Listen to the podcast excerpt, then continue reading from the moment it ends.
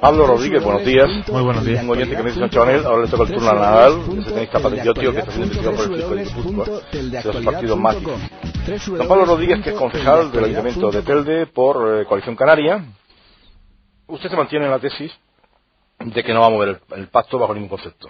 Diga lo que diga Nueva Canarias, diga lo que diga su partido, no. Me mantengo en la tesis de que firmamos un pacto con una, con una serie de objetivos para los próximos cuatro años y que no se han dado eh, las circunstancias para que, para que no se cumpla. Yo no digo que sea inamovible, yo digo que mientras no haya, no se den circunstancias eh, que lo hagan incumplible, pues lo vamos a cumplir. Bueno, me, me llama un buen amigo de la emisora, que es eh, Víctor Ramírez, que dice que él dos días o tres días después del golpe de Estado del 23F escribió un artículo llamado El chantaje de la corona, que en ese momento no publicó la provincia y que el tren recogiendo en su libro Lo más hermoso de mi vida, en ese artículo él habla de que hay gente que no se queda convencida con la versión oficial que se dan de los hechos que ocurrieron. Pues esta polémica vuelve a desatarse en estos, en estos momentos. Entonces, ¿cuáles son las condiciones objetivas para cambiar eso? Es decir, mmm, tendría que haber, por lo tanto, eh, un incumplimiento de ese acuerdo, por ejemplo, por parte de una de las partes, ¿no? A eso mismo me refiero. Sí. Cuando yo digo que no hay motivos, es que me refiero que, que evidentemente eh, las circunstancias en las que partimos el 11 de junio eh, no han variado con respecto a, a la fecha en la que estamos hoy. A usted lo dejan tranquilo, le presionan mucho. ¿no? Eh, yo estoy mucho más Ya, tranquilo. ya lo dejan tranquilo, ¿no? Realmente he estado mucho más tranquilo de lo que en los medios se puede observar, porque, vamos, la realidad muchas veces, no, no es por decir que no se dice la realidad en los medios, pero muchas veces los medios van por delante de la propia realidad y en este caso eh, yo no he recibido presiones ni es verdad que eh, han existido conversaciones en todos los ámbitos o prácticamente todos los ámbitos pero pero nunca del nivel de, de la presión y quizás a lo mejor donde fueron donde sí, sí se fue más insistente en la posibilidad de otro pacto diferente al que hoy gobierna en Telde fue antes de la propia constitución de, de, esta legislatura. ¿Y usted eh, qué supone que es lo que ha pasado en Coalición Canaria en Gran Canaria? Porque había cosechado unos resultados bastante interesantes en vista de cómo estaba el panorama. Los resultados yo creo que fueron mejores que lo que se esperaba en un principio y sin embargo hay un hundimiento importante del colectivo. ¿Qué ha ocurrido ahí? Sí, es, es bastante curioso eh, la percepción que existe actualmente. Es decir, porque eh, hace menos de un año eh, se lograba un resultado ah, bueno, en mi opinión. Eh, se crecía más de 15.000 votos en la isla de Gran Canaria. Yo creo que era un resultado bastante positivo. Y, y ahora parece que la percepción es, es de, de pérdida. Y yo creo que eso es lo que hay que cambiar porque de luego lo que ha pasado es lo que todo el mundo conoce, que es la pérdida de la posibilidad de gobierno en el Cabildo de Gran Canaria, por una traición y que ya algunos veíamos de antemano con el pacto eh, con el CSN, o eh, la pérdida de algún ayuntamiento como Moya. Pero la realidad es que venimos de unas elecciones recientes con un crecimiento electoral importante y que tenemos que consolidar y yo creo que partimos de un buen mo- partimos en un buen momento como son los, los- el momento precongresual con los congresos ahora en, eh, en el primer semestre del año que evidentemente nos dará fuerza y potencia para para cambiar esa percepción que insisto en mi opinión eh, no es del todo real porque venimos de una victoria electoral Bueno, pues la presión de la opinión pública muchas veces eh, no se nota en ese instante, pero igual se nota a la hora de ir a votar, ¿eh? Porque queda mucho tiempo, ¿no? no no por eso por eso Eh, mismo lo digo Vale, hay un oyente que me dice, eh, le llamo indignado después de lo que me ha ocurrido hoy, desde hace unos años las zonas azules permiten en Telde aparcar por 90 minutos, pero nunca hubo un control en esos tiempos. Pues hoy resulta que pasa la policía y me sanciona por este motivo sin mediar ninguna información previa que advierta esta circunstancia. Y lo peor es que en, San Juan no existe aparcamiento para todos y es necesaria otra gestión. Al oír a Pablo Rodríguez en sus estudios quisiera que le preguntara si eso se debe al afán recaudador de los concejales o para echar una mano al propietario del aparcamiento que se van a abrir muy pronto. Si tanto dinero hace falta porque don Pablo llevó a unas seis personas pagadas por el Ayuntamiento a Fitur y alguno viajando en primera con un, con un billete eh, de, mar, de, más de 100.000 pesetas. Ah, y no invitaron a nuestro cronista oficial como es habitual. Dígame usted algo sobre esto. Que no es verdad. Nada fueron, verdad. fueron, fueron tres personas a Fitur, nadie fue en primera clase y fue lo habitual. La delegación habitual de Telde a Fitur los últimos años son de, es de tres personas. ¿Cuánto costaron los billetes? ¿600 euros cada uno de ellos? Ah, bueno, yo sé el mío, porque lo adelanté ¿El, yo. ¿El suyo cuánto costó? Unos 120 euros por ahí. Vale. Y ida y vuelta, insisto, y fue, no fue en primera clase porque no. De hecho, yo creo que en mi vida voy a viajado en primera clase. Pero bueno, indistintamente a esto, lo que en el tema del aparcamiento hay un problema grave en Telde, que es que dos proyectos importantes de aparcamiento, como es el de San Juan y el de San Gregorio, se quedaron eh, estancados por, por diferentes situaciones económicas en las empresas que tenían la concesión y, y nosotros estamos intentando desatascarlo. No hay ningún afán eh, regulador. Es decir, la, la, la norma, eh, la normativa en este caso, eh, existe desde hace años y es el, el tema de que cuando se quitaron los, el sistema de parking, el sistema de, de zona azul, pues se creó un sistema de, de- que era por tiempo y por zonas y eso es lo que está vigente y lo que Claro. funcionando. Tengo la impresión de que usted es una fortaleza eh, en Internet, ¿no? En las redes sociales. Eh, ¿cuántos, eh, ¿Cuántos amigos tiene en Facebook? Pues creo que, bueno, ya he, super- he llegado al tope, cu- del- al- al cupo top- máximo. al cubo máximo. 5.000 tiene 5.000 entonces. amigos. Luego hemos creado una fanpage desde las elecciones con aproximadamente mil, mil y pico eh, amigos, usuarios. Y luego, bueno, en Twitter también tengo unos 600 seguidores. Claro, Eh, Pero bueno, sí quiero decir Lo que... cierto es que usted ha anunciado esta entrevista en su Twitter y en Facebook y nos han llegado un montón de correos desde esta mañana. Tenemos un montón de correos de, tel- de gente de Telde deseando pues que usted conteste algunas preguntas. Y yo, y yo encantado. Lo que sí me gustaría decir de esto es que yo no vengo o yo no aparezco en las redes por, por, por necesidad ante mi situación política, sino que yo estaba ya en las redes y mi situación política pues me hizo que las redes fuese una herramienta importante Vale. eh, para, para comunicar. Empiezo a preguntarle eh, sobre correos que he recibido de oyentes eh, del espejo. Buenos días otra vez. Eh, no he podido contenerme y aprovecho para preguntar por doña Mindalia. He ido en varias ocasiones por la Concejalía de Deportes y nunca la pillo y ni se la espera. Hablar con ella en el partido es igual de complicado porque tiene, una sub- tiene un subidón que le hace difícil bajar para hablar con los afiliados. Y para colmo, cada vez, que, cada vez son más los clubes deportivos que me dicen lo mala que es esta mujer de concejal, acumulándose los problemas por culpa de su falta de tacto, experiencia y exceso de soberbia. Le hago a usted responsable porque la trajo de la mano y quitó la posibilidad a otras personas de poder hacer un buen trabajo. ¿Va usted a, a reconducir la situación o la seguiremos sufriendo en el partido y en el ayuntamiento? Mitalia, ¿qué más? ¿Cómo se pide? Miguel Rodríguez, igual que yo, aunque Sí. no tiene familia mía. Eh, pues, mm, vamos, evidentemente la Consellería de Deportes la hemos, es una consellería de las más grandes del Ayuntamiento de Telde.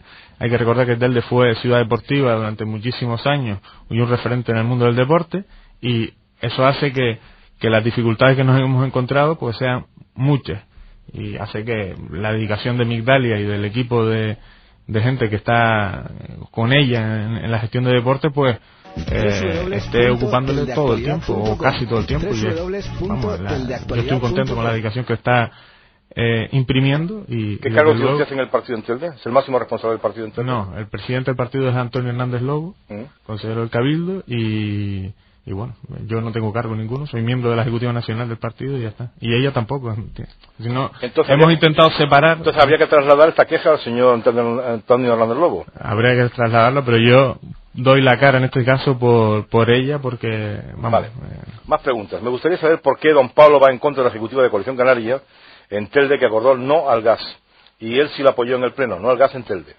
En la próxima ejecutiva me pensaré si asistir uniéndome a los compañeros que ya no van eh, por estar en desacuerdo con lo que está sucediendo y la contradicción que existe entre las decisiones del partido y las acciones del ayuntamiento. Un saludo.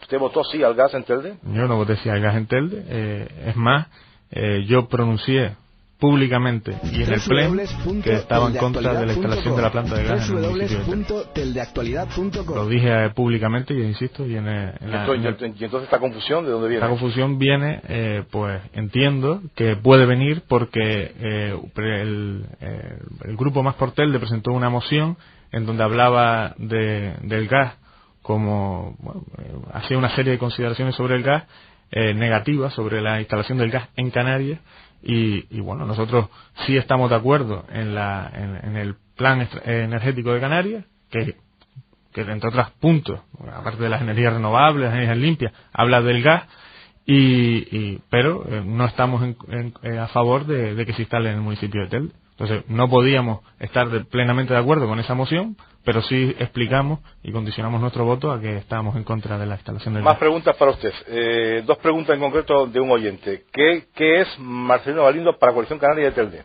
Un referente, pues una persona muy importante que desde luego, bueno, es nuestro presidente de honor, pero no solo es nuestro presidente de honor, eh, es una persona que, que fue el que prácticamente nos abrió las puertas a todos los que hoy estamos, o muchos de los que estamos hoy en Coalición Canaria, en Telde, y además fue una persona que con una generosidad asombrosa dio un paso a un lado para que un grupo de jóvenes, entre los que me incluyo, pues tomásemos las riendas del partido.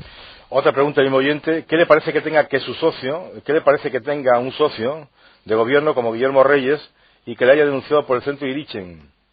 Que me haya denunciado a mí. Eso dice el oyente. Ah, Marcelino será. Marcelino será, sí, será Marcelino. Porque, no, pues, este no está denunciado. Estaba Galindo denunciado. Exacto. El, yo ahí, bueno, pues, evidentemente, en este, todos los temas judiciales mantengo la misma postura y es un respeto absoluto a la, a, a, a la justicia y que, que, haga su trabajo de la mejor manera posible, intentando no usarla de manera partidista como otros sí lo intentan y yo ahí pues eh, espero que, que salga resolución y luego hablaremos. Otro oyente que escribe una cosa un poquito larga, pero es interesante, dice, un gobierno bajo sospecha, un gobierno de Telde, algunos agregados y también un par de funcionarios tristemente disfruta de la forma de estar integrado por algunos imputados y en presuntos casos de corrupción. El más importante que de sepa es el FAICAN, título que bien le podría valer a la alcaldesa de Telde, imputada en el FAICAN y recientemente imputada en el caso San Rafael. Sí, aquel que tiene que ver con la compra por parte de PP y Ciuca de una finca por más de 6 millones de euros, solo 4 millones más de lo que costó esa finca al señor Santana Cazorla justo un mes antes. ¿Qué cosas?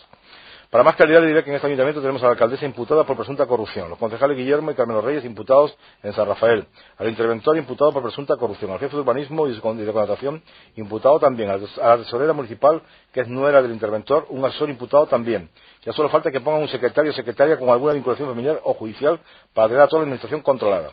En el caso del jefe de urbanismo, ahondar en que tiene el control del uso del territorio municipal, la concesión de importantes licencias urbanísticas, y comerciales, además de los contratos de obras y o servicios. Está en curso en un proceso que trata de dilucidar la posible falsificación de documentos públicos. ¿Cómo se le queda el traje? Y ahora van las preguntas para don Pablo. ¿Va a seguir permitiendo que el ayuntamiento siga gobernando por este equipo? Eh, ¿Qué opinión le merece que el patrimonio municipal, bajo su delegación, se haya usado para permutas como San Rafael y edificios de Ginamar? Bueno, yo en su momento, eh, la pregunta es muy larga, o bueno, la pregunta es corta, pero la introducción es larga. muy larga Exacto. para llegar a esta cuestión, sí en su momento, en el año 2005, eh, yo ya estaba en política, aunque era muy, estaba empezando, y, y, ya, y ya tanto Coalición Canaria como, como el que les habla eh, mostró su parecer en, torno a las permutas y no estábamos de acuerdo con ellas. Y yo lo digo, lo he dicho claramente y lo digo claramente hoy aquí que no estábamos de acuerdo con las permutas, no nos parecía que favoreciese al, al, municipio, al interés general y desde luego no estábamos de acuerdo todo lo que tenga que ver ahora con el proceso judicial que, que, parece que, que, ha reabierto, se ha reabierto al menos de forma mediática esta semana, pues nosotros mantenemos la misma postura como con todos los temas judiciales. Respeto y, esperar a que salgan las resoluciones y, en todo caso que, se, que las responsabilidades se, se vean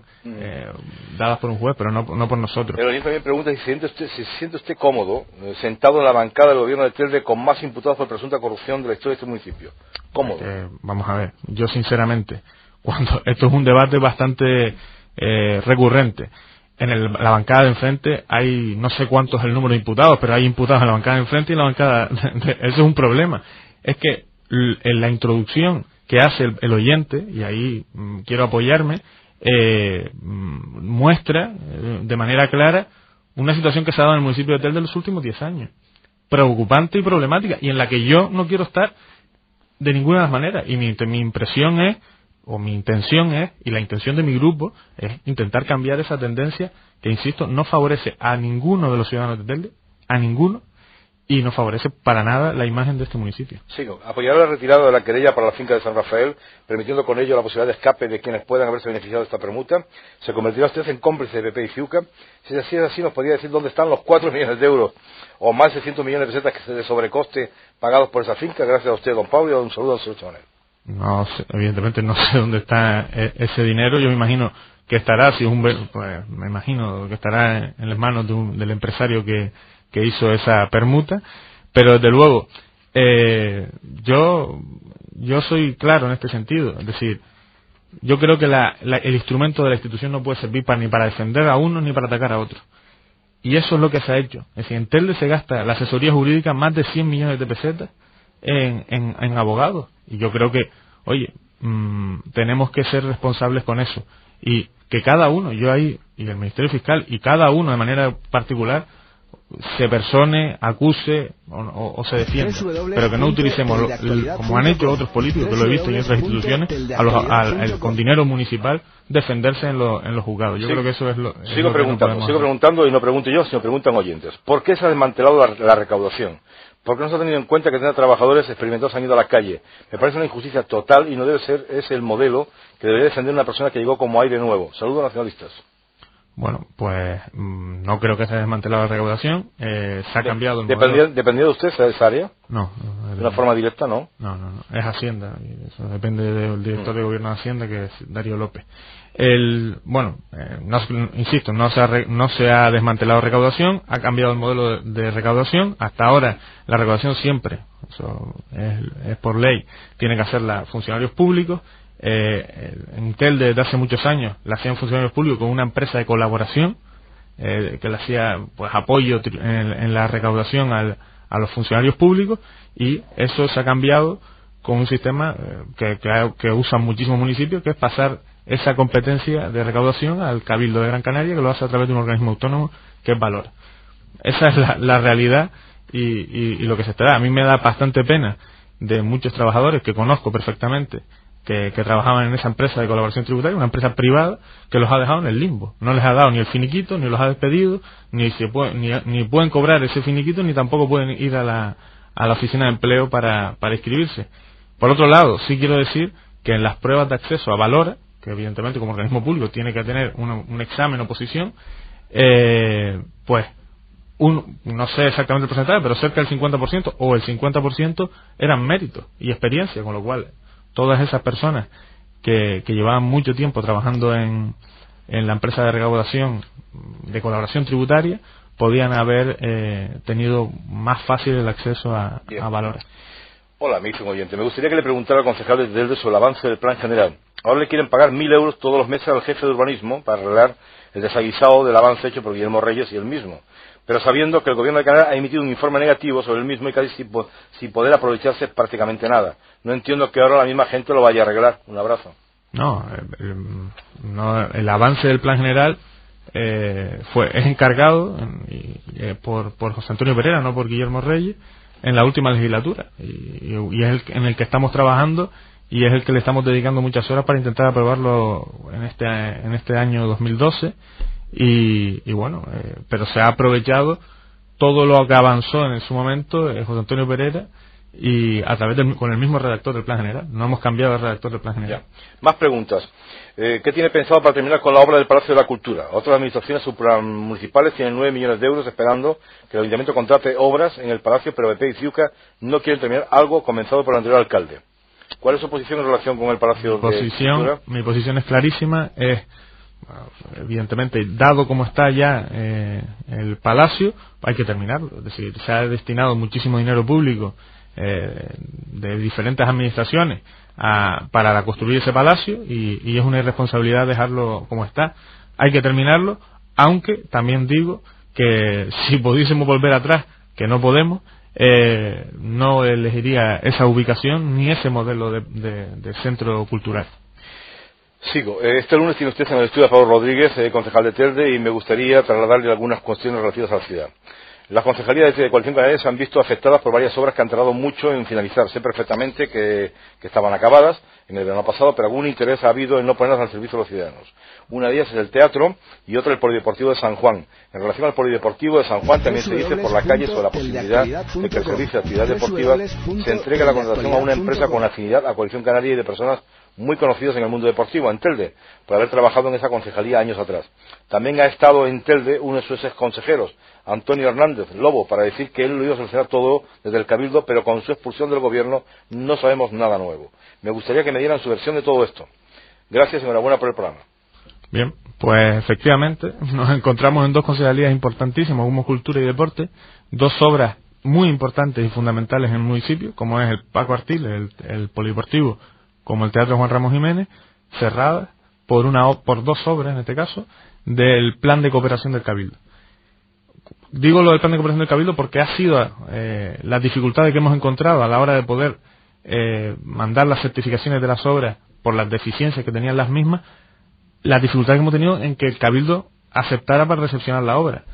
Eh, Antonio Hernández Lobo era consejero de cooperación institucional precisamente y pues facilitó todos los pasos eh, para poder recepcionarla cuanto antes. Lo que sí es cierto es que hemos encontrado una serie de deficiencias en los proyectos importantísimas y además las hemos puesto eh, sobre la mesa para que todo el mundo las conociera. Es decir, y yo le cuento la anécdota que siempre cuento. En el Teatro Juan Ramón Jiménez se crea, se pone o se, se instala un puente de luces mm, que es fundamental e importante, pero no se, no se tiene en cuenta eh, el acceso al mismo. Es decir, había un puente de luz en medio del teatro y no, había acceso. Ese tipo de cuestiones las hemos tenido que resolver.